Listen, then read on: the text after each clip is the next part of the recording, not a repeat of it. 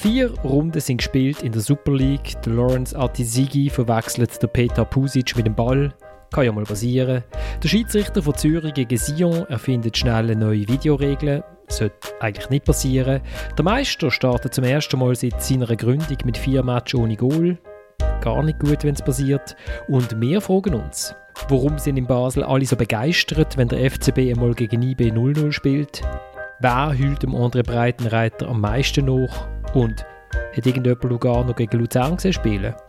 Und damit herzlich willkommen zu der dritten Halbzeit, einem Fußball-Podcast von Tamedia. Mein Name ist Florian Ratz und ich habe eine großartige Runde bei mir, wie ich finde. In Basel sitzt der Tillmann Pauls, der vorhin in der Fußballsitzung folgende Text angekündigt hat in der Basler Zeitung vor dem äh, Rückspiel gegen Brøndby. Uh, uh, uh und oi, oi, oi, oi, oi. Ist das richtig? Oder ist das eine O, O, O gesehen und das Ich glaube, glaub, der eine Text war Uah und ah, das andere war hm. Können. Also okay. so würde ich es jetzt am ehesten nochmal beschreiben, wenn ich nochmal drüber nachdenke. Und ich erkläre jetzt natürlich nicht, was welcher Text ist, weil das wäre ja sonst, wär ja sonst, also kauft ja niemand mehr die Zeitung. Das eine ist, glaube ich, so, ah, wenn sie ausscheiden und das andere ist. Hm, wer schießt eigentlich mal ein Tor? Gut. Das ist ein Thema, das wir in Zürich nicht haben. Also zumindest, wenn man über der FCZ schreibt dann weiß man, schießt eh keinen Goal. Dann sitzt in Bern der Dominik Wiemann. Dominik, wie hat denn dir gestern der Ausflug auf Basel gefallen? Es hat so divergierende Meinungen gegeben in unserem WhatsApp-Grüppli. Habe hab ich das Gefühl gehabt, aus der Distanz? Also sehr gut. Ich meine, ähm, Basel IB ist einfach ein spezielles Spiel. Oder? Ich habe das so heute in meinem Text geschrieben. Also Super League findet ja manchmal vor mehr oder weniger halbleeren Tribünen statt. Ähm, noch umgeben von einer Tartanbahn. Ja, und dann kommt man nach Basel. Es hat schon 90 Minuten vor dem Match sehr, sehr viele Leute. Ähm, das Stadion ist nicht gut gefüllt. Es ist gute Stimmung. Es wirkt fast mehr wie ein Bundesliga-Match. Und ähm, dementsprechend sind so Matches immer ein Höhepunkt, auch wenn man gegen arbeiten und schließlich sitzt in Zürich der Thomas Schifferle. Thomas, wenn ich Fußballtrainer wäre, weißt du, was ich würde machen, um meine Karriere zu verlängern? Hm. Bei mir das Telefon nicht abnehmen. Ja, nie mit dir schwätzen. Jetzt hast du also die letzte Geschichte gemacht mit dem René Weiler, worauf das sofort entlohnt worden ist in Japan. Und gegenseitig Einvernehmen. Äh, ah, also genau, wo, wo sich im gegenseitigen Einvernehmen entlohnt hat in Japan. Und, äh, und jetzt ist ja schon die Uli Forte-Geschichte auch schon erschienen in, in, in Tamedia. Und, und er hat bis jetzt auch noch nicht so viel Match gewonnen, oder? Er hat immerhin im Göpp einen Oberligist namens, glaube Engers oder Envers 7-1 geschlagen. Also das ist immerhin einmal etwas. Und jetzt kommt ja das Freilos HSV. Alles gut. Gut. Also. Ähm, ich, ich, in letzter Zeit das, habe ich das immer so gemacht, äh, habe ich euch wählen, über was wir zuerst reden aber ich glaube, wir fangen schon mit dem, mit dem besten 0-0 an, was es an diesem Wochenende geht in der, in der Super League, oder? Es kommt ja darauf an, wen man fragt. Ja, so einer, einer hier in der Runde ist ja nicht der Meinung, dass es das beste 0 zu 0 jemals war.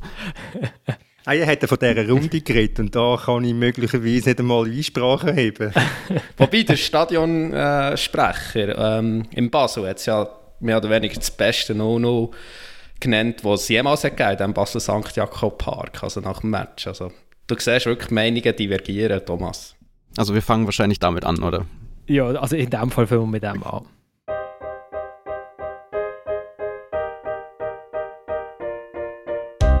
Bin unglaublich zufrieden mit, mit der Leistung, aber das Resultat ist klar, ist äh, einmal mehr ein Unentschieden. Irgendwann bringen der Unentschieden nicht wahnsinnig viel, sondern du kannst sogar eine Niederlage in Kauf nehmen, weil, weil einfach ein Sieg drei Punkte gibt. Psychologisch ist es gut. Ich glaube, wir haben mehr nur als äh, bestanden gegen IB. Wir haben phasenweise auch IB wirklich richtig im Griff gehabt. Und dann ist klar, voilà, 90. Lucky Punch, äh, Latayev, dann glaube ich, explodiert das Stadion. Aber das gehört auch dazu. Das sind so gewisse Prozesse, die so junge Spieler durchmachen und das nächste Mal wieder reingehen. Der Alex Frey nach dem 0 zu 0 von seinem FC Basel gegen die Young Boys. Und ich frage mich schon, jagt er schon den unentschiedenen Rekord, den der FCB ja letzte Saison aufgestellt hat und wo ja auch die Leute, glaube ich, so auf eine Bar gegangen sind, oder? Und gefeiert haben, Tillmann. Ja, also, also, also besser geht es ja gar nicht, wenn man die Liga anguckt. Drei von drei, perfekt. Nein, wie ist, wie ist denn so die Stimmung Basel? Also lustig, es ist lustig, in meiner Twitter-Timeline sind Leute begeistert. das, das habe ich noch interessant gefunden. Früher hat man eine 0-0 gegen IB als persönliche Beleidigung empfunden. äh, heute ist man also schon positiv eingestellt, äh, wenn man kein Goal bekommt. Ja, ich finde also irgendwie auch zu Recht, wenn man sich mal irgendwie vor, vor Augen führt, wie so die letzten, sagen wir mal, weiß doch auch nicht, vier, vier, fünf Jahre die FCB-Spiele gegen eBay abgelaufen sind. Dominik hat es, glaube ich, geschrieben, irgendwie ab September 2017, was war es, zwei Basler Siege in 17 Partien. 18, September 18. Ja. Ah ja, 18, ja. Und eben, also ich kann mich an Spiele erinnern in den letzten Jahren, da ist der FCB wahlweise 90 Minuten überrollt worden, 45 Minuten, mal eine halbe Stunde, mal vielleicht auch nur 15 Minuten und das war jetzt gestern gar nicht. Also so sehr auf Augenhöhe habe ich äh, die beiden Mannschaften irgendwie schon länger nicht mehr gesehen. Sind Sie auf Augenhöhe gesehen, Dominik? Auch aus Berner Sicht? Ja, das kann man schon sagen, ja. Ähm, vielleicht äh, insgesamt leichte Vorteile für IBE, ähm, ein bisschen mehr Chancen, ein bisschen die besseren Chancen, aber ich meine, schlussendlich, äh, der Alex Feier sagt es richtig, ich meine, in Nachspielzeit kann der Latayev das Goal erzielen. Ähm, Wäre sicher auch nicht gestohlen gewesen, der Sieg für Basler, also es war wirklich ein ausgeglichenes äh, Duell. Gewesen. Und Thomas, du als neutraler Betrachter aus der Ostschweiz, du hast schon zur Pause geschrieben, völliger Foodie-Match und da hast irgendwie die Meinung auch gar nicht groß geändert. Ich habe erst ab der 50. geschaut, weil ich noch müssen den FCZ zersagen für den Tagi, bis ich auch einschalten konnte. Und ich habe eigentlich gefunden, die letzten 50 Minuten, also es ist Nachspielzeit, die erste Halbzeit plus die zweite Halbzeit, also ein äußerst ansehnliches Fußballspiel gesehen. Aber vielleicht, ich habe, mein Niveau ist auch, ich bin nicht bei FCZ Sion gesehen, es kann sein, das ist ja, der Mensch ist immer ein Vergleichswesen, oder? Dass ich einfach wegen dem äh, das so gesehen habe. Du hast, noch, du hast noch etwas anderes gesehen, du hast noch äh, Servet gegen Vinti gehabt, als Vergleich oder so. Nein, ich habe vor allem GC gegen St. Gallen als Vergleich gehabt. Und äh, Natürlich kann man jetzt darüber diskutieren, wie spannend ist oder wie gut ist ein Fußballmatch, wenn es links 1000 Fehler gibt und auf der rechten Seite 1250. Aber es ist natürlich absolut spektakuläre Unterhaltung, aber das können wir ja später noch besprechen. Nein, mich hat jetzt einfach die erste Halbzeit bei Basel IB, ja, vielleicht liegt das am Fernsehen, vielleicht liegt es daran, dass halt ähm, ja, nein, es hat mich einfach nicht vom Stuhl gehauen, muss ich, muss ich ganz ehrlich sagen. Und für das, dass das soll das absolut Beste sein, was der Schweizer Fußball zu bieten hat, ist also sehr, sehr wenig gewesen. Und wenn dann der Dominik in unserem Chat schreibt, aber die Nachspielzeit sei dann super gewesen, dann muss ich sagen, ja, gratuliere, dass ich, dass ich, dass ich den Match schauen ähm, Die zweite Halbzeit war dann besser gewesen. Ja, aber eben nochmal, also für Basel gegen IB erwarte ich, erwarte ich etwas anderes. Und wenn Alex Frey sagt, ja, er sei sehr zufrieden, dann äh, ist da auch immer eine Portion Selbstschutz dabei. Vor allem, wenn ich dreimal, wenn unentschieden gespielt habe, in drei Matches zwei Goal angebracht habe äh, und, und im Europacup äh, vor dem Ausscheiden bin. Also ich meine, also meine Äußerung betreffend Nachspielzeit, wobei die ist ja wirklich sehr gut gewesen, muss man sagen, aber ist natürlich schon die mit beste dem, Nachspielzeit mit dem Augenzwinkern grösser gewesen, Thomas, logischerweise. Nein, man hat schon gesehen, in der ersten Halbzeit... Für das gibt es Emojis, um mich auf dem Laufenden halten. ja, ja gut, also das nächste Mal setze ich drei hinten dran. Ähm, nein, also man hat schon gesehen, also das sind noch nicht ganz zweckfestigte Mannschaften. Also Basel ist ja klar, äh, diesen Sommer wieder viel Umstürze unter anderem einen Trainerwechsel, aber sie haben auch mit sechs neuen in der Startaufstellung gespielt. Beiben nur ein Zugang mit der Mannschaft, aber auch da neue Trainer, ähm, schon wieder ein paar Verletzte. Ähm, und ja, das hat man der Mannschaft angemerkt, oder? Und ähm, da bin ich voll beim Thomas. Die erste Halbzeit ist für das, wo man denkt, oh, der grosse Schweizer Match, der grosse äh, Match vom Schweizer Fußball, ist sehr nüchtern Aber ich meine, die zweite Halbzeit hat dann für alles entschädigt. Aber lustig ist, wenn du nachher das Interview gelesen hast, jetzt beispielsweise vom das Dynamische mit dem Marvin Hitz, ähm, dann hat er, hat ihm die erste Halbzeit viel besser gefallen als die zweite Halbzeit. Das, das hätte man weniger machen fürs Geld, oder? Vielleicht ist es an hm. dem gelegen. Gut, aber man kann, ja sagen, man kann ja sagen, wenn so zwei Teams aufeinandertreffen, müssen sie sich halt ein bisschen, mal ein bisschen müde laufen gegenseitig, sodass es vielleicht hinten mal ein bisschen Fehler gibt. Ich habe, wie gesagt, eben, ich habe die erste Halbzeit nicht gesehen. Die zweite Halbzeit hat mir ja irgendwann mal das Gefühl bekommen, eine von diesen Flanken von IB, irgendwann mal muss es eigentlich passieren und sie haben ja ihre Chancen. Also der Iten, der abgeblockt wird, ein Gamalö, der sage jetzt, den Ball vielleicht in einem guten Moment noch schnell annimmt, bevor er einen per Seitfallzieher 50 Meter übers Goal jagt.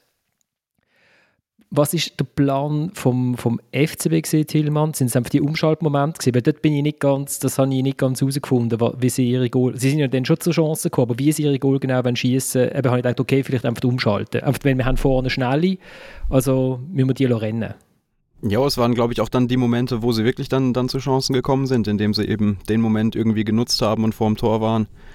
Und dann halt, ja, in dem besten, vor allem, also stellvertretend irgendwie die, die Chance da in der Nachspielzeit von Netayev irgendwie da eigentlich schon irgendwie dann auch das Tor schießen könnten. Aber eben Gefahr ist hauptsächlich genau in den Momenten entstanden, ja. Und warum treffen sie nicht? Also ich habe mich auch gefragt, was denkt man, dass Adam Soloy ähm, ähm, sitzt da auf dem Bänkli und irgendwie jeder, der kommt, direkt aus dem Flug, eigentlich direkt auf, de, auf den Platz, oder? Ein nach dem anderen. Wie viele Stürmer haben sie jetzt im Kader? Ich komme nicht mehr nach mit Zellen. Ein oder zwei. Ein oder zwei. Ja, aber es ist je nach, je nach Zählweise kommt man dann bis zu elf oder zwölf, ist dann immer die Frage, wem man dann noch reinnehmen will. Aber ja, es sind mehr als einer oder zwei. Okay. Und ich glaube, Adam Schauler, also er denkt sich in dem Moment, wo er dann die Chance auch gegen Brøndby jetzt als der Dan Doy frei vors Tor läuft, denkt er sich wahrscheinlich ein bisschen das gleiche wie sein, wie sein Trainer wieso schiebt er den nicht dahin, wieso macht das nicht so, wieso macht das nicht so. Und ja, ich glaube, es ist für ihn schon ein bisschen frustrierend. Allerdings muss man auch sagen, eben wenn die Idee ist, gerade irgendwie aus solchen schnelleren Umschaltmomenten Gefahr zu erzielen, dann ist Adam Schauler vielleicht auch nicht gerade der erste Spieler für, für so, ein, so eine Art von Fußball. Also nicht der Wiesel Flinkste, meinst du? Meine ich damit, genau. Ja. Thomas, du hast, du hast zuerst im Büsi, ja. dein Büsi hat keine Wortmeldung gehabt, aber ich habe gesehen, du hast ihm das Wort verboten. sie, hat, sie, hat immer, sie hat immer etwas zu melden. Nein, ähm, ist die Szene mit dem Ldajev nicht gerade bezeichnend? Ich meine, er will, er will schön schieben, mir fehlt einfach in dem Moment, wenn du so eine Chance hast, ich meine, es war ja gut ausgespielt, gewesen, es war ja wahrscheinlich der Höhepunkt in dem 0-0, der Angriffszug von Basel. Der hat natürlich die Zuschauer mitgerissen, ist mir schon klar. Nein, aber fehlt, fehlt, fehlt in dem Moment, also aus meiner Sicht fehlt, fehlt die letzte Überzeugung das wirklich das Goal wollen zu machen. Ich meine, er wollte ihn in Ecken abschieben. Meine, und am Schluss ich, äh, müsste ja der von Balmos zum Goal ausgehen, dass es, dass, dass, dass es Goal gibt. Und das ist für mich eben auch bezeichnend. Die letzte, letzte Entschlossenheit, wie sie beispielsweise Alex Frey selber hatte, die fehlt. Der Alex Frey ist ja gestern in der Medienkonferenz genau auf die Szene angesprochen worden. So la, ja, du hättest auch 9 von 10 Mal gemacht. Dann hat er so mehr oder weniger gesagt, ja, auch sogar 10 von 10 Mal. Aber er hat noch etwas Spannendes dazu gesagt. Und, oder der Ball kommt zum Latayev, oder? In dem Moment, du hast ja die ganz wenigen Sekunden oder die Millisekunden, hast du ja Zeit, du merkst, oh, jetzt erwartet das ganze Stadion, all die grossen Hoffnungen der Leute auf mir projiziert, dass sie jetzt das machen, oder? Und ja, äh, das, es gibt Spieler, die das können. Man kann es sicher auch lernen. Ähm, der Alex Frey hat von dieser sehr wichtigen Abschlussgeste. Ähm, und ja, für ihn ist es jetzt vielleicht in diesem Moment noch zu viel gewesen. Äh, der Alex Frey hat darauf hingewiesen, dass der Latayev vor einem halben Jahr, das kannst du sicher besser beurteilen, Thomas, äh, bei Vinti mehr oder weniger noch so ein bisschen in zweiter Reihe ist gestanden in der Challenge League. Und ja, jetzt, ja, ist noch nie jetzt gewesen, und, richtig. Und ja. jetzt oder in diesem grossen Moment und ähm, ja, er hat in diesem Moment versagt.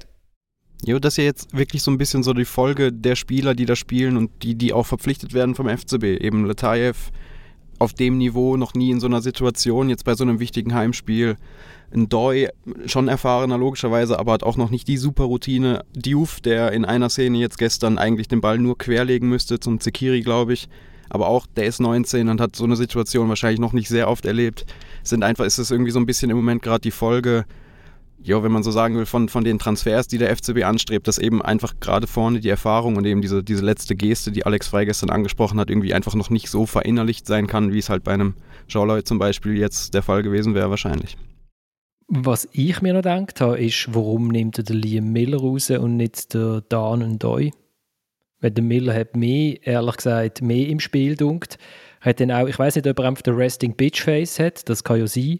Hat mir jetzt aber nicht ganz fröhlich gedunkt bei der Auswechslung, ehrlich gesagt. Bei dem, bei dem dauernden Abgeklatschen, wo ich mir immer denke, wenn wir im Büro uns die ganze Zeit abklatschen, wenn irgendwie einer mal einen Online-Text eingestellt hat. das könnte man eigentlich einführen, finde ich. Das finde ich super. Wie klatschen, wir, wie klatschen wir jetzt hier am Bildschirm ab? Ja, für das sollten wir mal wieder im Büro sehen. Ja. Gibt es für das die Emojis, Abklatsch-Emojis? Aber Liam Miller hat schon so ein, dieses Gesicht, was du gerade da erwähnt hast. Er ist schon, es ist, weiß nicht, ob man weiß nicht genau, ob er mit sich selbst unzufriedener ist oder mit der Situation, dass er jetzt rauskommt. Und ich habe es jetzt auch nicht so ganz verstanden. Ich habe auch die erste Halbzeit von ihm, man hat, da hat man ihn lange nicht gesehen und dann in der oft beschriebenen legendären Nachspielzeit ist er dann so zum ersten Mal so ein bisschen auffällig geworden. Ich habe aber auch das Gefühl, dass er, dass er eigentlich gut im Spiel war da, zu dem Zeitpunkt, als er dann gewechselt worden ist. Ich habe irgendwie das Gefühl, ja, der, der Alex Frey hat halt eine Latei aus Winterthur mitgebracht, den muss er jetzt bringen. Irgendwie, aber das ist vielleicht einfach mein bösartige, mein, mein bösartige Denken und auf rechts kann er irgendwie nicht bringen. Ähm, wenn wir, äh, haben, wir zu, haben wir zum FC... Nein, noch ganz schnell. Also ich möchte auch noch etwas zu Basel sagen, aber schieß los. Dann sag etwas zu Basel. Nein, ich finde echt, Basel ist, ist schon ein sehr spannender Punkt jetzt und ähm, ich bin gespannt, wie wir dann gleich mal auf diesen Punkt werden zurückschauen. Ich meine, es ist Goodwill da, gegenüber dem Trainer, gegenüber dieser Mannschaft. Eben, wir reden immer von den jungen Spielern und ah ja, eben, ja, ist ja normal, wenn ein junger Spieler halt die Chancen nicht verwertet, oder?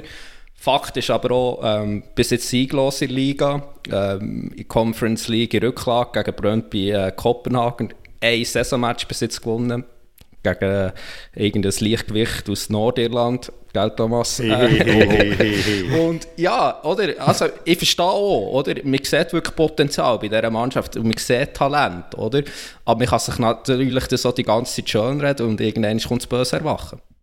Äh, ja, genau. Also auf, äh, auf äh, die UEFA Conference League schauen wir noch schnell. Was, hast, was haben ihr am Bau der Börcher für eine, für eine Note gegeben? Tilman, weißt du das gerade mit den Batz? Äh, für das Spiel gestern? Oh Gott. Mhm. Ich, ich würde jetzt mal einen viereinhalber vermuten, aber ich weiß es ehrlich okay, gesagt nicht ganz die genau. Sind einfach, die sprechen euch einfach immer ab mit der BZ. BZ hat auch irgendeine viereinhalb gegeben. Es war ein grosser Entrüstungssturm. Ähm, irgendjemand hat, ah, haben wir es nicht notiert, jemand hat auf Twitter geschrieben, Walter Börcher ist kein Spieler, sondern eine Lebenseinstellung.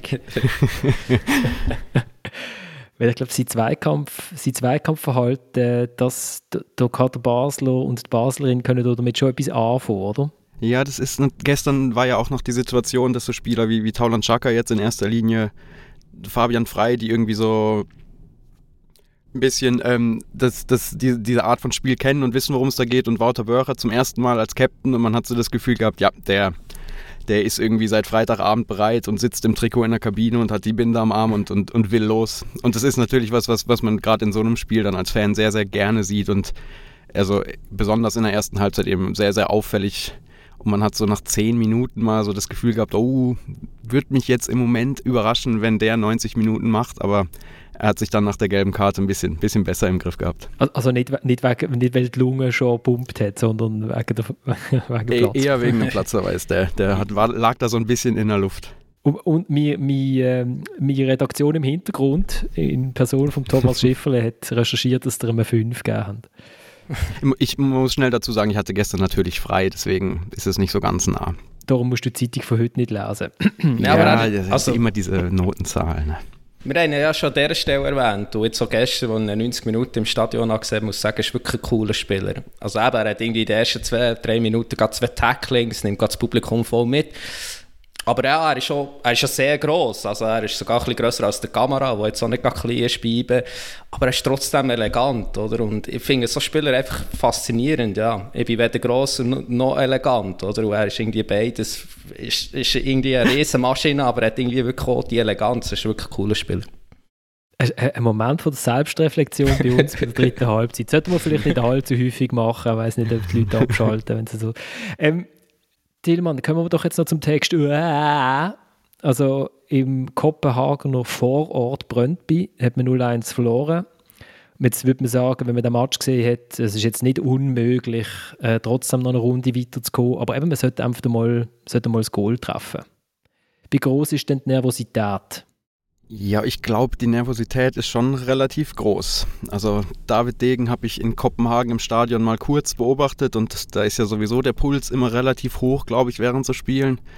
Und Alex Frei hat dann am Freitag nach der Rückkehr so ein bisschen so Einblick aus den Gesprächen mit ihm geliefert und gesagt, ja, also die, die Brøndby-Spiele oder generell die Qualifikation, das wird David Degen schon auf dem Magen liegen und man kann sich ja vorstellen, was da alles dranhängt, einfach finanziell. Also das, das muss im Grunde der FCB einfach erreichen, wenn er, wenn er irgendwie das, ja, das ist das große Saisonziel, weil es allein eben schon finanziell und was alles an Steigerung von Marktwert der Spieler angeht.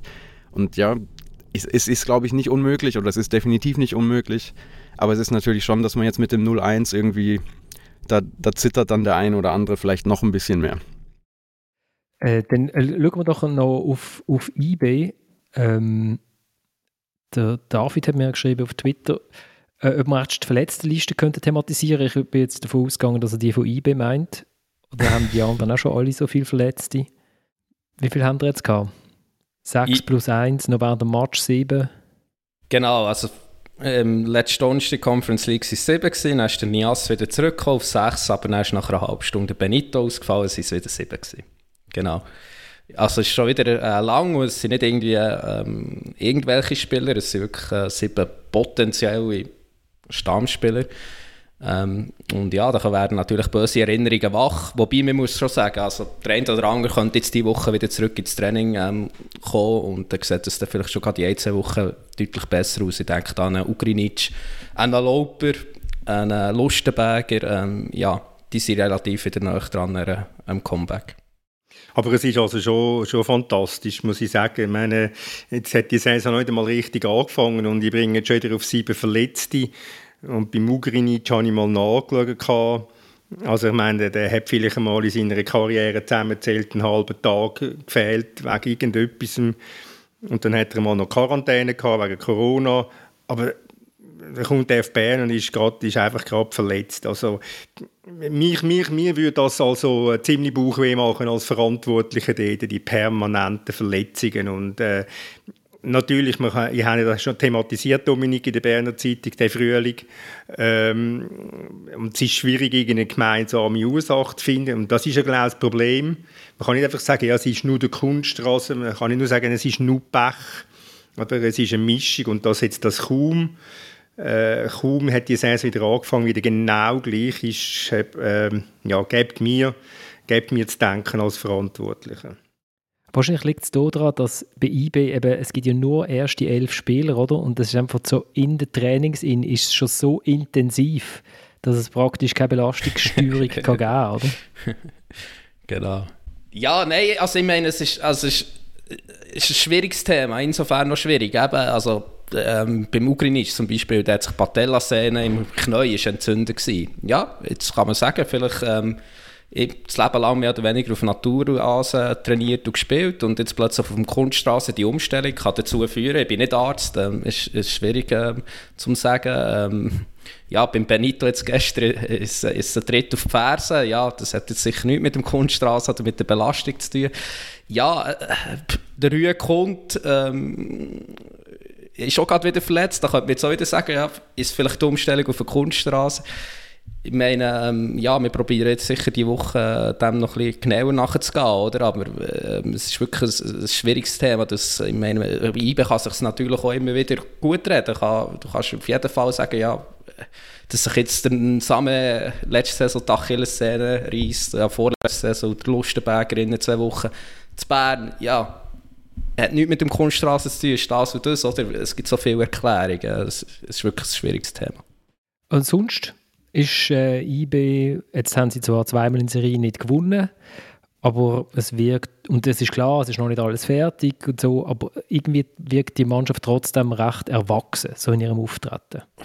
Ja, also es, ähm, mir denkt, sie jetzt noch nie ein Match gehabt, wo, wo sie über 90 Minuten gut waren. Gut, jetzt äh, in Finnland, letzte Donnerstag, ist es sehr souverän gewesen, aber ist jetzt, auch, ist jetzt auch eigentlich kein richtiger Gegner gewesen, oder? Aber bis jetzt deuten sie so das Potenzial über Phasen an. Ist noch nicht, ist, ist noch nie richtig lang mitreißend, was aber sicher, ähm, sicher ähm, zuversichtlich stimmt, was sicher auch dem Trainer dem Raphael Vicky äh, gefällt. Ich meine, letzte Saison war die ein Riesenproblem gewesen.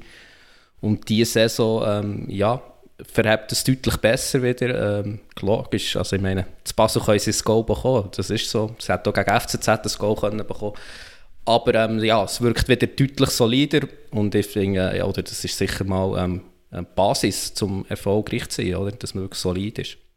Sie haben auch einen Goalie drin, oder? Haben wir das Gefühl. Also letzte Saison ist ja gesehen, jeder Schuss zwei Treffer, äh, Sonderrabatt und, äh, und jetzt hat man wieder, ist der von Balmos kommt nicht aus einer Verletzung, wirkt also deutlich sicherer in seinen Aktionen als in den wenigen Matches, die er letzte Saison gemacht hat und wird dann auch mal angeschossen von einem Juf.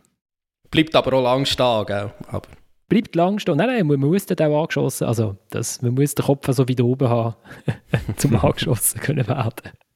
Tilman, du hast irgendetwas sagen, etwas Erleuchtendes. Ja, es ist extrem. Ich wollte nur sagen, eben als, weil, weil Dominik Raphael Vicky angesprochen hat, der, der böse Raphael Vicky, wie wir gestern gelernt haben, der Raffi, den, den vierten Raffi. offiziellen schubst, den, den vierten offiziellen schubst und nachher von, von Alex Frei als, als böse noch bezeichnet worden ist in der Pressekonferenz.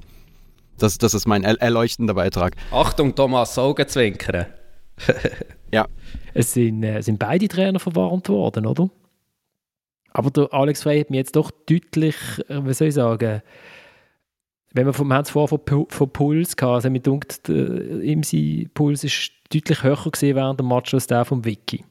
Ja, ich glaube, er vom Wiki ist auch dann, dann punktuell nach oben gegangen, besonders in der einen Szene, wo, wo er irgendwie seinen, seinen Spieler gefault gesehen hat und dann am, am vierten Offiziellen mal plastisch gezeigt hat, wie, wie der eigentlich geschubst worden ist. Und das dürfen wir gar nicht. Äh, schon überraschend, hätte aber nicht können wissen, oder? ja. Vielleicht war er als Spieler noch nicht böse genug und fängt jetzt gerade erst damit an. Beim Raphael Vicky nach dem Match ich, frage ich mich immer, ob echt der Druck, der auf ihm lastet, der wirkt ja sonst immer sehr ausgeglichen und so, ob der, ob der an, der, an der Eingrabung von seiner Brille auf dem, auf dem Nasenrücken irgendwie abzulesen ist. das war gestern mega tief. Gewesen. Aber, ähm, sorry für, für das. Wenn wir weitergehen, wenn wir weitergehen, wenn wir zu einem amtierenden Schweizer Meister gehen,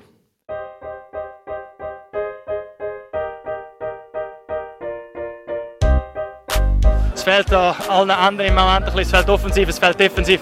Äh, und solange wir das nicht abstellen, äh, ist es egal, ob jetzt das Europa League ist, ob jetzt das Meisterschaft ist oder äh, was auch immer. Wir müssen uns verbessern. Der Janik Bracher, der Goalie und Captain vom FC Zürich, nach dem 0 zu 3 vom FC Sion oder FCZ, also wirklich, ich muss sagen, ein eindrücklicher Systemausfall innerhalb von elf Minuten angelegt hat. Ähm, ja. Jetzt fehlen dir einmal die Worte. Das finde ich noch relativ bemerkenswert. Ja, nein, es ist halt so eine komische. Es ist so, Florian, du bist im Stadion gewesen, wie hast du es denn so erlebt? Vielen Dank für die Frage. Ich würde da gerne darauf antworten. Ähm, nee, aber nein, Florian, du warst doch im Stadion. Wie hast du es denn erlebt? Ja, ich habe es erlebt. Ich habe gefunden, der FCZ ist zweimal gut in, in den Match hineingestartet, also zweimal nach der Halbzeit gut gestartet. Der zweite Start hat bedeutend weniger lang gehabt als der erste. Ja, man hat ja das Gefühl gehabt, also sie haben ja unter der Woche in Belfast 2-0 gewonnen. Es war jetzt auch nicht ein Riesenmatch. Gewesen. Aber dort habe ich so ein bisschen das Gefühl gehabt, ja, okay, das könnte jetzt dieser Mannschaft vielleicht ein bisschen Auftrieb geben. Tosin hat getroffen, Njonto hat getroffen. Könnte ja mal helfen im Selbstvertrauen und so. Und dann fangen sie gegen Sion eigentlich auch wirklich eigentlich vernünftig an. Haben aber nicht, nicht grosse Chancen. Und dann haben sie die grösste Chance in der 46. Minute, gerade nach Abpfiff, wo der Bledian Krasnitschi an einem hervorragenden Heinz Lindner scheitert oder wie der Samuel Burger noch aus dem Wallis gemolden hat, ist ja angeschossen worden, der Heinz. ähm, und dann äh, kommt der Riesenbock von Beciro Meragic, der den Ball verliert, im, irgendwie in der Mitte von der eigenen Platzhälfte. Und, und schon dann aber, man könnte, glaube ich, mit ein bisschen besserem Verteidigen, könnte man auch diese Situation irgendwie anders lösen, weil Sion macht dann schon auch nicht gerade der stringenteste Angriff. Stolkovic haut noch irgendwie sich den Ball ans Schienbein oder irgendwas, wo dort holpert oder zum Mitai Tinga, wo eigentlich zur Pause schon hat rausgenommen werden weil der Paolo Tramezzani gefunden hat, die erste Halbzeit überhaupt nicht gesehen. Und dann grätscht der Aliti noch ins eigene Goal so. Und dann kommt der komplette Ausfall. Also das zweite und das dritte Goal sind einfach, ja, das alle zusammen. das ist, was macht ihr da auf dem Platz? Also das ist Wahnsinn. Ja, aber man muss ja, muss ja sagen, der Brecher hat, hat nicht viel Wort gebraucht, hat weniger Wort gebraucht als du, um zu sagen, was das Problem ist. das einfach nie nicht stimmt. Ja, die, die, die Mannschaft hat einfach alles verloren. Du hast es Stand jetzt, die hat einfach alles verloren, was sie letzte Saison ausgezeichnet hat. Und das ist einfach auch äh, eine Systemtreue gewesen, wo, wo der Mannschaft Sicherheit gegeben hat. Und ich verstehe halt einfach bei Gosch nicht, äh, das haben wir schon gesagt, aber ich muss es gleich nochmal wiederholen. Äh, ich verstehe halt bei Ghost nicht, warum man am System herumbastelt, das letztes Jahr so verhebt hat und wo sich die Mannschaft wohlgefühlt hat drin, wenn man keine Zeit hat dafür, richtig daran zu arbeiten. Ich meine, man spielt wo schon muss sagen, dass man jetzt hinten eigentlich genau so geshootet hat wie unter dem Breitenreiter. Das ist richtig, das ist richtig. Aber drei ja. Goal bekommen hat, die man unter dem Breitenreiter nie bekommen hat. Ja, man hat auch schon ein Goal bekommen unter einem Breitenreiter, aber das Problem ist, das Problem ist dass, dass, das, dass, dass, die, dass eine Verunsicherung rum ist in dieser Mannschaft und dass halt ähm, der Schutz für die Abwehr nicht mehr gleich ist wie letzte Saison, wenn ich gestern einen Kunde anschaue und vergleiche mit dem Dumbia. Ich vielleicht jetzt nicht mit dem Dumbia von Lugano, sondern mit dem Dumbia vom FCZ äh, wenn ich sehe, wie der Cemaili fehlt, wenn ich sehe, dass der Guerrero halt nicht in Form ist, der Boraniasovic nicht annähernd der Boraniasovic von der letzten Saison ist, da kommt dann eben einfach viel zu viel zusammen. Also ich habe mit dem Franco Foda noch vor dem Rückflug aus Belfast geredet und dann hat er gesagt, ja, er müsse ja sein, also ich habe dann gesagt, ja, was ist eigentlich mit dem äh, Selnes im, im, im Zentrum, da hat er in, in Belfast relativ früh schon rausgenommen, mag der einfach noch nicht, oder was, weil, weil der, der kann shooten, also habe ich das Gefühl, so das, was ich gesehen habe von ihm, da könnte er der Mannschaft einmal irgendwie ein bisschen Ruhe geben, was der Conde gestern auf keinen Fall hätte können machen oder? Wirklich einen wahnsinnigen wirren Auftritt meiner Meinung nach angelegt, vor allem wenn er den Ball mal hat. Und dann sagt er, ja, es sind halt die Neuen, sind, alle, sind zum Teil noch nicht bei 100 Prozent und darum ließ er auch immer alle shooten beim Rotieren, oder? Er müssen ja alle irgendwie fit bekommen. Und wenn dann alle drei Match, äh, alle drei Match, alle drei Tage shoot ist, äh, wie bekommst du sie fit, äh, sagt er, ja, ich muss sie in diesem Match einsetzen. Darum rotiere ich die ganze Zeit. Ja, man, man gibt immer Erklärungen für Rotationen. Es wäre ja schlecht, wenn es nicht könnte erklären aber äh, er könnte ja vielleicht auch mal den Jonto wieder raus rotieren, würde vielleicht auch nicht schaden. Äh, ja, es ist, es, ist, es ist eine verflickte Situation. Mit einer, es, es, auch mit, es hat auch mit der Erwartungshaltung zu tun wo natürlich ganz ein anderer ist als noch vor einem Jahr.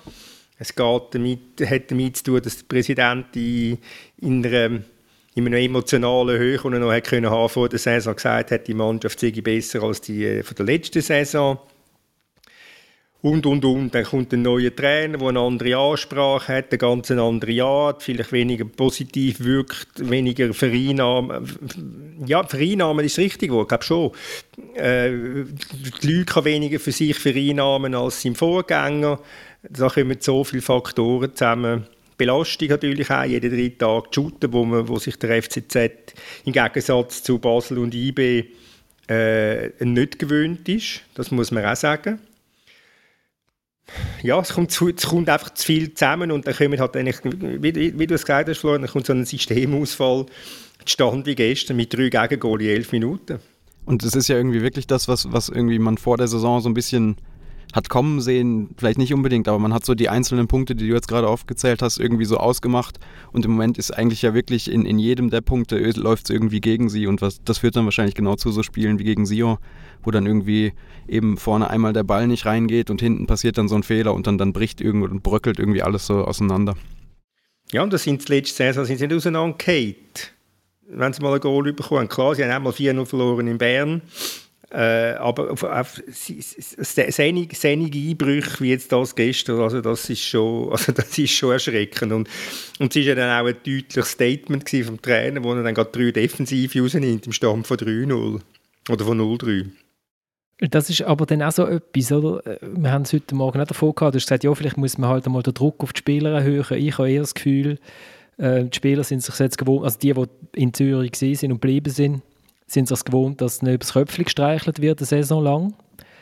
Und, ähm, und jetzt kommt der Trainer, der eine, zumindest von außen eben eine komplett andere Ausstrahlung hat.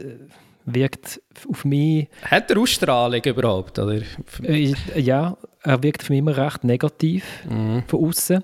Wobei ich aber auch muss sagen, ich habe Thomas geschrieben, nach ich bin ja mit, mit dem Team auf Belfast geflogen und da habe ich ihm zuerst geschrieben, nach, nach der Ankunft gesagt, hey, irgendwie der Trainer, ich weiß nicht, ob er schlechte Laune hat oder eben, man weiß es ja nicht, vielleicht ist er mit irgendetwas beschäftigt gewesen, hat mir wahnsinnig, hat mir irgendwie, ja, hat er zumindest jetzt nicht äh, wie der lila gute Launenberg gewirkt auf mich auf der Reise. Und dann war das Abschlusstraining und nach dem Abschlusstraining hat er der Wilfried Njonto noch zu sich gerufen auf den Platz. Und ich habe natürlich nicht gehört, was er ihm erzählt hat, aber die Gestik war relativ klar. Gewesen. Ich habe dann auch am Freitag noch mit ihm darüber geredet. Er hat es zumindest nicht abgestritten, dass er ihm halt gesagt hat, hey, Junge, also ich weiß, es ist wahnsinnig viel los im Moment neben Platz, aber probier dich doch wieder mal ein bisschen aufs Spiel zu konzentrieren, vielleicht ein bisschen, ein bisschen eindeutige Reaktionen haben, ein bisschen weniger äh, reklamieren, ein bisschen weniger hadern, eben sich weniger Gedanken darüber machen, wo jetzt, ob die Saison jetzt in Zürich fertig gespielt wird oder nicht. Und das hat er mit einem Lächeln gemacht. Und, wirklich, und dann hat er gedacht, und zwar wirklich so nicht aufgesetzt. Und er hat dann nachher dann nach dem Match erzählt, ähm, ja, er hat ihm bisschen von seiner Karriere erzählt, er sei ja auch relativ jung Nationalspieler geworden und wüsste ja, was mit, mit einem jungen Fußballer äh, können abgehen und er hat so das ein bisschen probiert. Und dann habe ich gefunden, ja, dort hat er so ein bisschen, so ein bisschen Breitenreiter ähm, Aura verstrahlt, hat ihn dann auch noch umarmt, der Kleine, äh, zum Schluss und so. Und dann habe ich gefunden, also das hat jetzt irgendwie extrem sympathisch gewirkt. Was er nach, nach dem Match in, gegen Sion macht, finde ich wieder schwierig, oder? Der Alex Frey haben wir vorgehört, der sagt, ja, Lataev halt, ja, das ist jetzt halt zum ersten Mal in dieser Situation, geht halt nicht so gut. Und der Breitenreiter, äh, der Breitenreiter und der Foda nimmt dann einfach komplett die Mannschaft äh, eigentlich also sagt, ja, wenn die noch so Fehler machen, ist es eigentlich schnurzpiep egal, was ich für ein System loslasse. Sie machen es einfach nicht gut. Ja, ich meine, das ist ganz heikel. Also, das ist wirklich auf einem schmalen Grad. Ich meine, es gibt ja aus Österreich auch die Warnzeichen. Also, ähm, dort sind Geschichten erschienen, ähm, dass mehr oder weniger in diesem Match äh, letztes Jahr, eine EM ist das gewesen, oder gegen Italien, wo sie die Verlängerung waren, dass da Alaba, Arnautovic und Co. während dem Match mehr oder weniger selbstständig haben, äh, Taktik äh, geändert, weil sie, weil, sie, weil sie den Foda komplett hat verloren Und ähm, ja, also äh, äh ich meine, schon zu sagen wir es mal so, seine Wahl war insofern überraschend gewesen, dass er irgendwie jetzt nicht einen, einen super Abgang hatte in Österreich. Ankerum habe ich irgendwie auch gewusst, ja, also nach dem Breitenreiter, äh, ja, da wird jetzt sicher wieder ein Deutscher kommen. Und das sind wir bei einem weiteren Problem beim FC Zürich. Der Präsident, ein wichtiger Entscheidungsträger, ist halt Fan, oder? Und ich meine, ich bin auch selber Fan von einer Mannschaft, oder? Und man kann sich immer alles schön reden. Und tendenziell, es gibt auch andere Fans, aber die meisten Fans, die sehen eigentlich das Glas immer halb voll, oder? Und der Canepa hat einfach alles halb voll gesehen. Irgendwie, ja, da hat sich der, der Foda schön geredet, dann hat er sich ähm, die Mannschaft schön geredet, die einfach schlechter ist als letzte Saison. Aber er hat einfach gefunden, mit seiner Äußerung, ja, sie sind besser. Er hat irgendwie vergessen, wer sie als Spieler alles haben verloren Und ja, jetzt kannst du weiterhin alles schon reden, oder? Bis es irgendwann nicht mehr geht mit dem Resultat. Und wenn es so weitergeht, dann kommt der Punkt, glaube ich, relativ schnell. Gut, wobei man kann ja sagen, man kommt in die Conference League, man hat das Ziel erreicht, man verdient Millionen und dann haltet man vielleicht dann noch ein bisschen länger an diesem Weg fest die, die Aussagen nach dem Spiel, also ich weiß nicht, ob ich das heikel finde. Ich finde, als Trainer kann man das irgendwie nach so einer Leistung schon machen. Aber das irgendwie für mich ist es so wirklich dann nochmal auf so ein paar Minuten oder Sekunden komprimiert, der, der Unterschied, der da stattgefunden hat in, in Sachen Ausstrahlung und Philosophie. André Breitenreiter hätte nach der, nach der Leistung ja sicher auch Kritik geübt, aber man kann sich vorstellen, in, in der Art und Weise ganz anders irgendwie, in, in, vielleicht noch in ein bisschen Lob verpackt und irgendwie so ein bisschen aufmunternder und nicht irgendwie so, so relativ direkt und harsh. Und ich finde, da sieht man irgendwie den, den Unterschied in den beiden Personen recht, recht deutlich innerhalb von, von wenigen Minuten und ein paar Aussagen. Ja, das hat der Breitenreiter natürlich, das ist die hohe Kunst von ihm. Wenn man ihm zugelassen hat, nach dem Match, auch wenn sie gewonnen haben, ja, das ist noch lange nicht gut gewesen und die erste Halbzeit hat mir überhaupt nicht gefallen, oder? Er hat das alles so eingebaut, aber es ist natürlich auch einfacher, wenn ich dann 1-0 gewonnen habe oder 3-0 gewonnen habe oder 2-1 gewonnen habe, aber er hat, er hat natürlich, er ist permanent auch immer kritisch gewesen. es ist untergegangen im Erfolg. Das Problem ist natürlich, wenn du nicht Erfolg hast und bist kritisch, dann fällt es ein bisschen mehr auf. Und ja, ich meine, klar ist es heikel, wenn, wenn schon nach, wie viele Matches sind es jetzt gewesen? Vier in der Meisterschaft und äh, drei im Europacup, also nach sieben Spielen, wenn da schon die Spieler, die Spieler kritisierst, kann vielleicht heikel sein. Vielleicht ist es auch ein früh.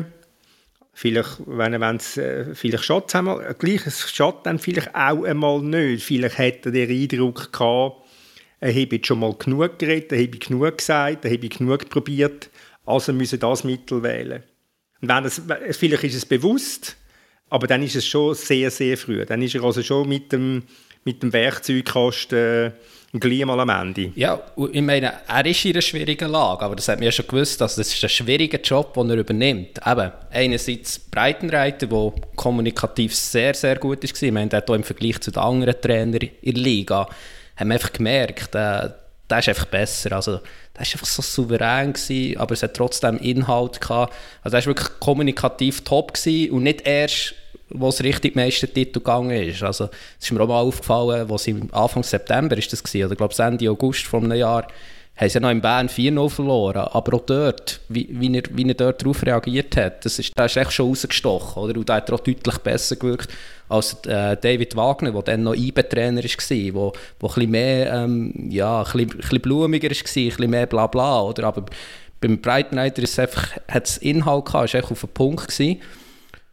Ähm, und was man nicht vergessen ich meine, Zürich ist Meister geworden, der Breitenreiter ist für all die Zürcher Spieler ist er wie der Trainer Gott jetzt. Also, die haben mit dem einen Karrierehöhepunkt erreicht und äh, ich weiss so von ehemaligen IBE-Spielern, die da dabei waren 2018 oder 2019, wie die jetzt über Hütter schwärmen, immer noch.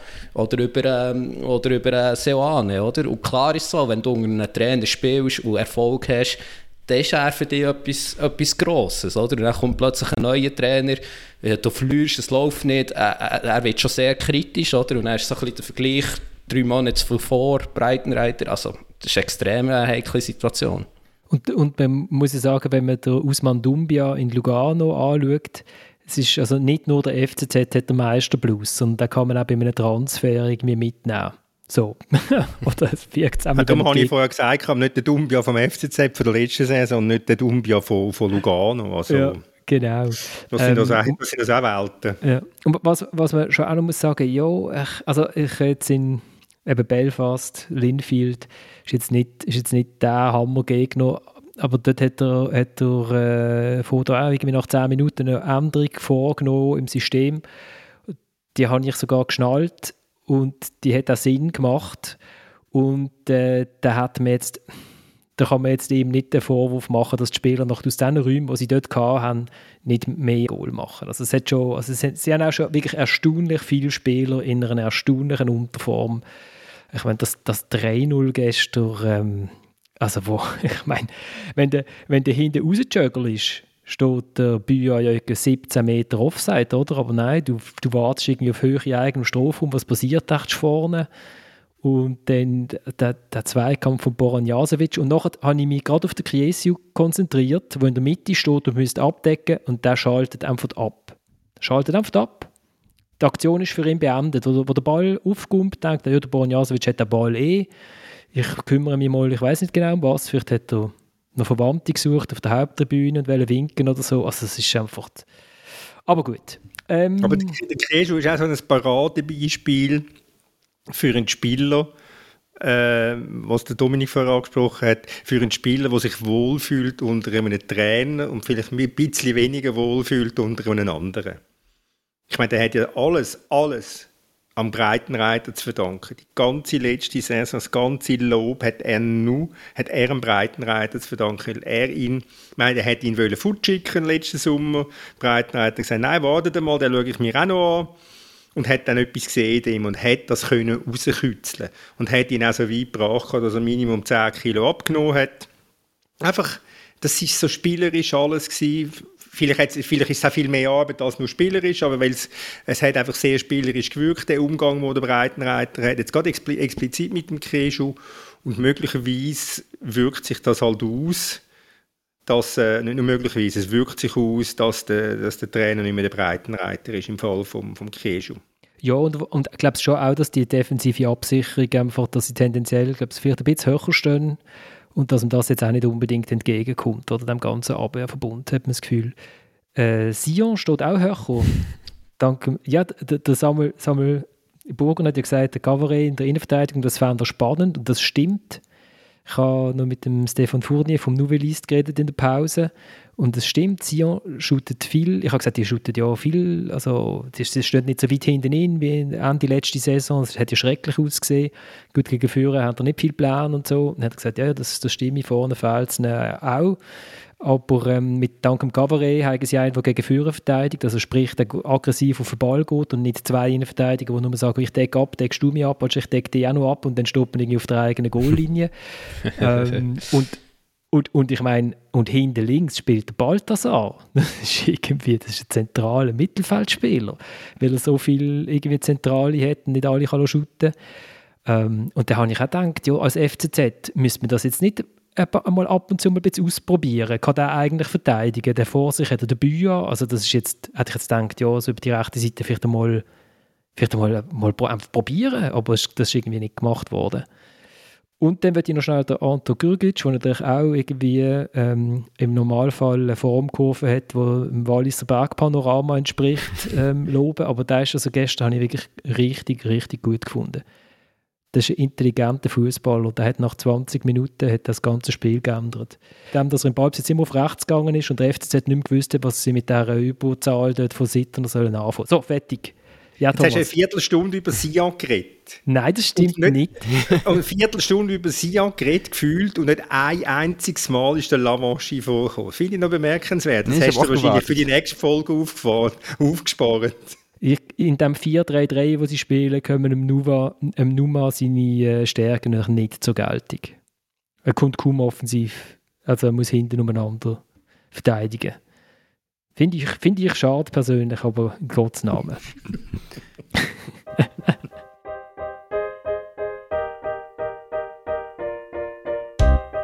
Wir haben Torschuss Torschuss Torschuss in der ersten Halbzeit, in der zweiten Halbzeit. Wir müssen in dem Spiel sechs Goalschüsse Minimum. Also, ähm, da müssen wir uns alles eigene lassen. Wir gehen 2-0 in die Führung, super schön gespielt. Wunderschönes Goal, Emanuel. Dann, äh, ja, wir geben es aus der Hand. Unnötige Fehler, nicht ganz konzentriert. Und ähm, ja, ich glaube, äh, ist schade, wenn so, wenn so drei Punkte Dank ist. Julian von Moos, Stürmer vom FC St. Gallen, der nicht ganz unschuldig daran ist, dass sie nicht sechs Goal geschossen haben. Er hat auch durchaus auch Chancen gehabt, äh, um noch eins zu machen. Am Schluss verliert St. Gallen nach einer 2-0-Führung 2 zu 3, beziehungsweise GC gewinnt 3 zu 2 daheim. Thomas, das ist ein Spiel nach dem Gusto gesehen, nehme ich an. Taktik weiß man nicht so genau, hat es wahrscheinlich gegeben, aber ähm, man weiß nicht, welche und wer und wenn sie wie gespielt hat der Match ist jetzt der absolut ultimative Beweis gewesen, dass Taktik völlig überschätzt ist. ähm, na gut, St. Gallen hat eine Taktik am Anfang, also wie das der Contini, der Giorgio Contini gesagt hat, Achtung, fertig, los, was sie eigentlich immer machen. Und GC hat, hat schon auch eine, eine Idee gehabt, einfach mal ein bisschen besser verteidigen und bereit sein für Einwürfe und so weiter. Und die haben, also das ist das Rätsel für den Trainer, einfach nichts gemacht von dem, was sie sich eigentlich vorgenommen haben. Aber es ist wirklich ein, ein, äh, jetzt einfach mal ganz normal zu schauen, wenn ich jetzt in ein Stadion gehe und wo du unterhalten werde, dann bin ich das jetzt also an dem Samstagabend in diesen 90 plus oder 95 Minuten es ist so, ich habe es vorhin gesagt, 1000 Fehler dort, 14.400 Fehler auf der anderen Seite. Es ist, es ist eigentlich erschreckend gewesen, aber es hat, es hat genau den Match gemacht, äh, ausgemacht, was geworden ist. Und ich meine, es, ich habe geschrieben, St. Gallen kann auch 7-5 gewinnen. Also es war so ein Match. Gewesen. Und natürlich, weil du von der Julian von Moos eingespielt hast, will ich schnell etwas sagen über den jungen Mann.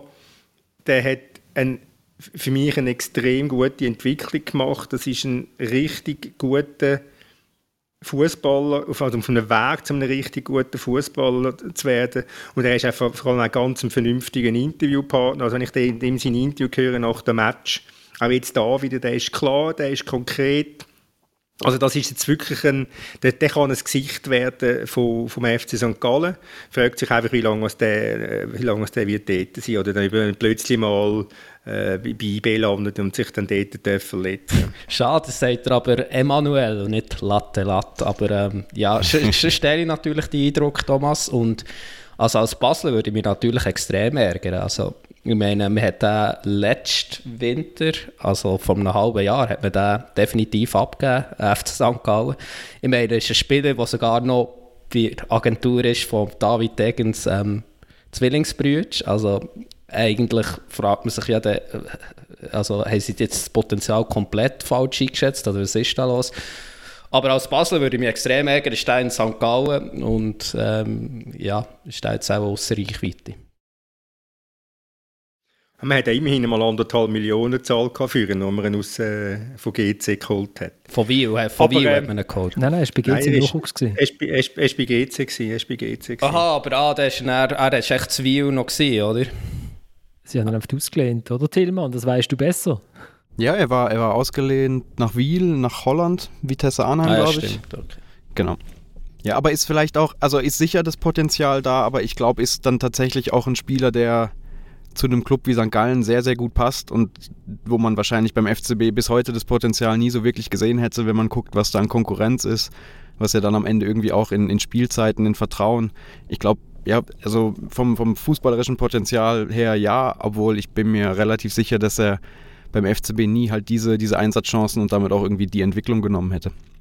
Das bin ich absolut einverstanden. Aber wenn ich sehe, was der für eine Laufstärke hat, was der für eine Lauffreude hat, was der für eine Einsatzbereitschaft hat, also er ist eigentlich im Prinzip absolut perfekt für den Zeitler-Fußball. Und St. Gallen wird vielleicht auch mal davon profitieren, um zum, zum es mal kritisieren, wenn sie mal mit diesen Emotionen könnten umgehen. Sie, sie, sind, sie, sie, sie sprühen davon. Aber wenn es dann, sie, sie können es einfach nicht, sie können es nicht kanalisieren und das jetzt wieder einmal so ein Match gewesen, wo es genau an dem auch gescheitert sind, wie, wie, am, wie im Göppfinal, wo sie völlig überdrüllt sind, haben sie da jetzt wieder, sie, sie können sie es nicht, sie können damit äh, irgendwie nicht, wie nicht umgehen. Und das ist, ihres, das ist ihre grosse, ihre grosse, einerseits ist das ihre grosse Stärke, die Emotion, Emotionalität, und andererseits ist es auch, ist es auch ihre Schwäche. Eben, es ist ja fast so ein bisschen das, das Geschäftsmodell St. Gallen und ja, man, man findet sich ja, oder ich meine, die Fans haben sich ja, wenn man die Zuschauerzahlen und so ein bisschen die Euphorie anguckt, irgendwie damit abgefunden, dass es mal absolut in die eine Richtung gehen kann, aber dass man dann eben auch mal bei GC in 2 zu 0 Führung noch verspielt. Ja, als Arzt von Matthias Hüppi würde ich mir schon ein bisschen Sorgen machen. Sie haben irgendwie im Fernsehen haben sie eine Pause, haben sie, glaube ich, ja. eingeblendet. Du hast da völlig niedergeschlagen da gehockt.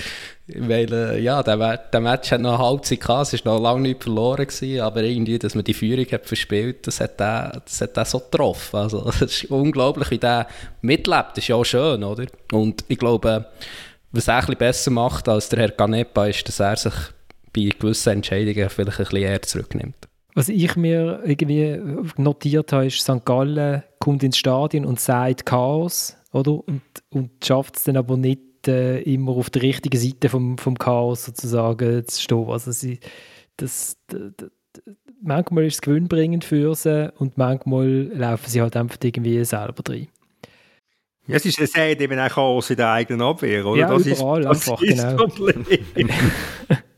Aber was sagen wir eigentlich zu GC, dass äh, der Giorgio Contini nicht wieder einen Tessine-Podcast äh, muss hören, um über GC informiert zu sein? Florian? Ich, ich, ich würde noch ganz kurz über den Lawrence Atisigi reden, ähm, wo der Peter Pusic mit dem Ball verwechselt hat. Was, und dann rot sieht, ich glaube, über die Karte kann man nicht diskutieren. Wer von euch hat das Gefühl, wenn man so den Ball wegspitzelt, hat man es aber auch doch, vielleicht, wir sind gegen Gewalt. Kinder machen es daheim nicht nach, aber ein bisschen verdient hat das schon, oder nicht, Peter? Hast du die gelbe Karten bekommen? und, äh, und der Contini sagt ja auch, es sei jetzt keine Fairness-Aktion vom, vom Pusic. oder? Natürlich sagt äh, man, man verlangt manchmal immer gerade so in einer 96. Minute, dass man halt dann vielleicht einmal ein bisschen dreckliger sei, ein bisschen dreckig, ein bisschen provoziere äh, um, um noch die letzten paar Sekunden können Zeit zu schinden. Ähm, er hat irgendwann auch ein Verständnis geäußert für den Busic, weil er das Gefühl hatte, der Busic habe meine Dollar sei an einer falschen Not, wir mich ein bisschen hindern, ist natürlich längstens keine Entschuldigung, äh, dass, er, dass er den Willen wegspitzelt. Und beim Ziggy hast du ganz klar gesehen, er könnte zurückziehen, aber er, er haut voll durch. Also er zieht voll durch. Er hat einfach den Frust, der Frust hat müssen, hat müssen raus. Und wenn der Peter Zeidler hinten drin sagt, ja, das dann, für ihn sei das Geld gewesen, ja, lassen wir das jetzt einfach mal so da stehen. Der Schiedsrichter hat mir ein Fingerspitzengefühl zeigen und der Adi Sigi vielleicht ein bisschen mehr Fußspitzengefühl oder so. Was mich fasziniert hat an der Szene, bei, bei allen Fouls, die man so sieht, jedes Wochenende und Spieler, die sich über den Boden rollen und nicht aufstehen, wie, wie Pusic den Tritt irgendwie so wegignoriert. ich wahrscheinlich gedacht, okay, das ist jetzt so offensichtlich, da muss ich jetzt gar nicht mehr viel machen, da bleibe ich einfach stehen. Sehr schön, Tillmann. Ja, zu GC. Thomas, wir haben ja schon letzte Sendung vom, vom Ziehen Denge äh, geredet und du hast ihn schon getroffen. Und dann trifft er auch zweimal. Ja, genau. Ich habe ihn letzte Woche getroffen und zum, wahrscheinlich, ich sage jetzt mal zum Glück vom Ndenge, kommt die Geschichte erst morgen und ist nicht schon am Samstag gekommen. Sonst hätte es wahrscheinlich, wäre es anders ausgegangen, den, den Samstagabend führen. Nein, das ist, das hat also schon noch eine relativ, also eine bemerkenswerte äh, Krankengeschichte in diesen vier Jahren Luzern mit dreimal Innenband angerissen, gerissen, einmal Meniskus relativ happig kaputt und dann noch ein Muskelfaserriss. Also der hat, äh, ich meine, von diesen vier Jahren, wo er in Luzern war, ist glaube ich, gefühlt drei Jahre verletzt gewesen. Und der Berater hat dann, im, hat dann einfach mal am Contini angerufen, diesen Sommer weil der Dengue keinen, keinen Vertrag mehr bekommen hat in Luzern, wo es schon lange klar war, dass das der Fall wird sein. Hat er ihm angerufen und gesagt, und äh, Contini ist gerade ein bisschen, sein Glück war, äh, ja, eigentlich das Glück, in dem Sinne kann man sagen Glück, äh, es war ja kein Sportchef rum, der ist gerade entlassen worden, es war auch kein CEO rum, ist er entlassen worden. Also hat er gesagt, ja, so gut, komm, bringen ihn mal. Und dann ist dann der gekommen, der Dengue, und der hat offenbar gerade von Anfang an hat einen sehr guten Eindruck gemacht. Und dann hat dann auch der, der Sky Sun, der Präsident, mit seinem fußballerischen Sachverstand angeschaut im Training und dann, ähm, dann haben sie ihn verpflichtet.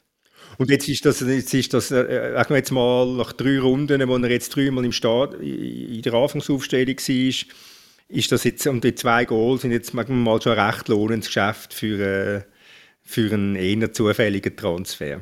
Oder ein Transfer, wenn er halt einfach immer wieder einmal zustande kommt, oder? Ich, ich würde sagen, der Dominik sagt gerade, das ist halt bei GC, ist der Präsident halt einfach schon fern, aber er hält sich zurück bei wichtigen Entscheidungen. Und sonst so GC? Wir haben sie ja schon das letzte Mal ein bisschen. Äh, auf der FCZ-Reise sind, sind noch paar, tatsächlich ein paar FCZ-Fans auch noch äh, mitgereist. Liebe Grüße an alle mit der Mannschaft. Haben sich das äh, Späßli ähm, geleistet. Und dann habe ich gesagt, billig gewesen, gell, du? Es ist ein, ist ein günstiger Charter, aber man hat, auch, man hat auch 8 Quadratmeter gehabt pro Person. Also, also so bin ich noch nie geflogen. Ähm, so luxuriös. Äh, und dann habe ich gesagt, ja, aber gell, über GC reden, dann redet er nicht so viel im Podcast. Und ich gesagt, ja, das ist immer, wenn ich fange über GC reden, ist einfach so das Schweigen in der Leitung sonst. Ist das so? Ja, so schon. Also aus Bern und aus Basel kommen wenig Inputs. Von dir natürlich schon, äh, Thomas. Aber. Nein, sie haben natürlich jetzt, was sie jetzt haben, ist äh, ja, gewisse, eine gewisse Stabilität, weil er ähm, gar nicht so wahnsinnig viele Spieler hat. Er hat jetzt mit einer Ausnahme hat er äh, dreimal mit der gleichen Mannschaft angefangen. Er hätte auch am Samstag mit der gleichen Mannschaft angefangen, wenn der Morandi sich nicht verletzt hätte. I ihm ist das bewusst, äh, am Contini. Ähm, der Test, wie groß die Qualität ist von der Mannschaft in der Breite, wird erst kommen, wenn es dann mal ein, zwei Ausfälle gibt, wenn es mal vielleicht zwei, drei Ausfälle sind, wenn es sonst halt vielleicht mal etwas wechseln muss. Äh, er hat jetzt, der Morandi können den, den, den Adaschow ersetzen. Der Adaschow ist jetzt nicht der grösste Techniker auf dem Herrn, aber ein enorm, enorm schwerer Arbeiter. Also was der unterwegs ist, ist also relativ bemerkenswert. Er hat im Mittelfeld ein Herz zum, zum reinbringen, wenn mal einer ausfällt, aber in der Arabien wird es dann schon ein bisschen, wird's dann schon ein bisschen schwieriger. Und das wird dann mal dann zeigen, wie, wie, wie groß die Qualität ist von GC eben wenn dann mal der eine oder andere ausfällt oder wenn es dann vielleicht mal eine verletzte Liste gibt, wie, wie, wie in Bern oder wenn mal der Berner Arzt auf Zürich wechselt oder irgend so etwas, dann, dann sieht man es dann. Aber im Moment machen sie einfach, was sie haben, sie machen einen sehr, einen sehr in sich geschlossenen Eindruck. Äh, du hast das auch schon Trutzburg genannt. Ich glaube, das, ist jetzt, das, das, das schleift sich auch wieder ab. Es ist alles gut. Äh, ja, sie machen, im Moment machen sie einfach die Möglichkeiten, die sie haben, die schöpfen sie äh, sehr gut aus. Ja, ich meine, sie können es ausschöpfen ähm, aus zwei Gründen. Und, die zwei Gründe sind schon ein riesen Vorteil in dieser Liga. Also einerseits ähm, haben sie mehr oder weniger die gleiche Mannschaft wie letzte Saison. Ähm, ja, von Startaufstellungen, ich weiß nicht, wie viele von den Neuen überhaupt da dabei sind. Es sind sicher nicht viele. Das ist ein grosser Vorteil. Ähm, der andere Vorteil ist, eben, sie, haben, sie haben wie vier andere Mannschaften in dieser Liga sie nicht ähm, die europäische Zweifachbelastung. Ja, und dann kann man, kann man gut vom Fleck kommen. Ähm, man kann auch ein bisschen Glück haben. Ich meine, ähm, ja, den Match am Samstag können sie auch verlieren. In Bern, die Woche vorher, können sie auch noch in, der 90. in Nachspielzeit auch noch verlieren. Äh, wenn der Kamera dort macht, die Riesenchance.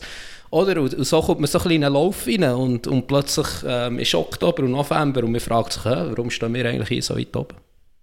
Das klingt fast ein bisschen wie beim FCZ vor einem Jahr.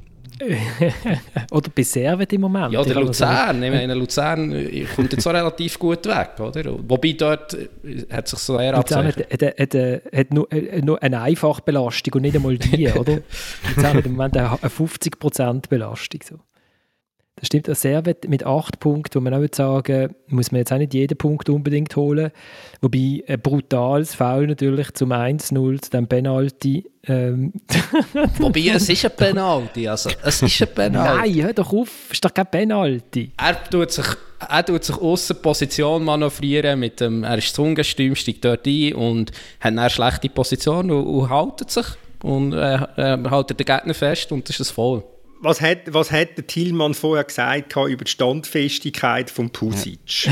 Oder? So, sowas will ich sehen in der Situation. Normalerweise würde, wenn das in einem Comic würde passieren würde der Pusic abgehen wie ein Zäpfchen oder wie eine Rakete, oder? Würde er in, die Weltumlaufbahn geschossen werden. Und der von Servet, der langt ein bisschen an und dann geht der schon drei Meter durch die Luft durch. Jetzt ein bisschen übertrieben gesagt. Also wenn das ein Penalty ist, Entschuldigung, äh, ja. Ja, du hättest dir einen Eingriff vom VAR gewünscht. Ich würde noch schnell den Urs Schneider lobend erwähnen, der am Sonntag meiner Meinung nach neue Regeln erfunden hat, und zwar Gel nach Video Assistant Referee äh, Einsatz. Es hat mich im Fall überrascht, ja. und Freistoß, nachdem der Ball ganz nebeneinander war, nachdem der VAR gesagt hat, du, der Njomto ist mit Tinga hinter drauf gestanden, schau das mal an, ob es nicht rot ist, hat er gefunden, Gel und Freistoß FCZ. Ich glaube, diese Regeln gibt es noch nicht.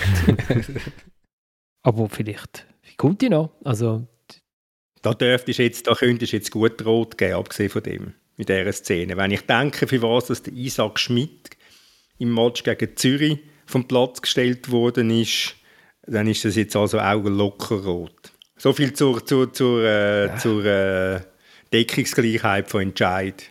Gut. Also, und Luzern gehört in Lugano 2-1. Ich habe nichts gesehen, nur die, die Zusammenfassung. Ich nehme an, ihr auch. Aber Thomas oder für Dominik Tillmann, euch ist auch aufgefallen, dass der Ausmann im zweiten oder im ersten, im zweiten Gegengol wieder erstaunlich passiv verteidigt. Ich glaube, beim ersten ist es, oder? Man, man hat so das Gefühl, eigentlich wäre es besser, wenn er auf der anderen Seite von seinem Gegenspieler stehen würde und nicht gerade noch ein bisschen weiter in Richtung Mittellinie und dann. So näher zum Goal. Als, also, also, ja, meinst, es, es hätte, hätte geholfen, ja. Er muss eher sein eigenes Goal verteidigen als die Mittellinie, in dem genau, Moment, ja. wo der Gegner ja. am 16er ist. Ja. Vielleicht fragt er sich permanent, was mache ich eigentlich da? Das ist jetzt, ist jetzt noch gerade ein bisschen früh, oder? Und wenn er nach Zürich schaut, hat er auch nicht viel Besseres, oder? oder vielleicht, vielleicht, vielleicht gibt es ja auch einfach so, eine, so, eine, äh, so eine, ein Gleichgewicht zwischen den beiden Clubs, äh, Chicago, Lugano, und es kann einfach immer nur einer gut sein im Moment. Und im Moment ist es ja Chicago, wo raketenmäßig einen Aufstieg erlebt. Sheldon Shakiri äh, etwa sieben Assists pro, pro Match und sie sind auf Playoff-Kurs, nachdem ich hier gelacht habe und gesagt nie im Leben machen sie Playoff. Aber ich glaube, der Matchplan ist ein bisschen so gesehen, dass sie jetzt eher so die unteren haben. Also jetzt müssten sie einfach weiter punkten. Aber, Aber sie schauen einmal. Ich bin ja ich bin im Anfangs März in Chicago. Gewesen. Und dort mit dem geredet und also sie schauen ja natürlich die Match. Also die sind, die sind gestern vor dem Fernsehen irgendwo in den USA gehockt und haben sich den Match angetan im Tessin oder die Niederlage. Ja. Also, nicht, nicht Spieler, also der Cerdan Shakiri schaut den Match kaum, aber... Äh, Nein, der Besitzer. Besitzer Match, ja. und genau. Ja, ja. ja gut, also dann sind wir ja schon wieder am Ende von, von unserer Stunde angekommen. Ähm, nächste Woche wissen wir, ob es beim FCB äh, ist. Und, Oder äh, ja. Yeah. Genau, und ob der FCZ wirklich Nummer 3 ist im Kanton, wissen wir dann auch, nach, nach dem Derby in Winterthur. Und noch ganz viele andere Sachen, vermutlich wissen wir dann, wissen wir dann auch, Luzern hat dann auch schon immerhin ein bisschen aufgeholt bei dem Match, oder? Die sind ja nur noch eine hinter drin, kann man das auch jetzt besser irgendwie einordnen. Äh, danke vielmals fürs Mitschätzen, danke vielmals fürs Zuhören. Wir steigen aus mit dem Alex Neubauer, brennt bei er mit Holt. Das, wo heisst, äh, Tillmann, du bist ja jetzt gesehen in Kopenhagen. Ähm, Brøndby bleibt mir hold. Fast. Brøndby ist mein Team. Äh, bis in einer Woche. Ciao zusammen.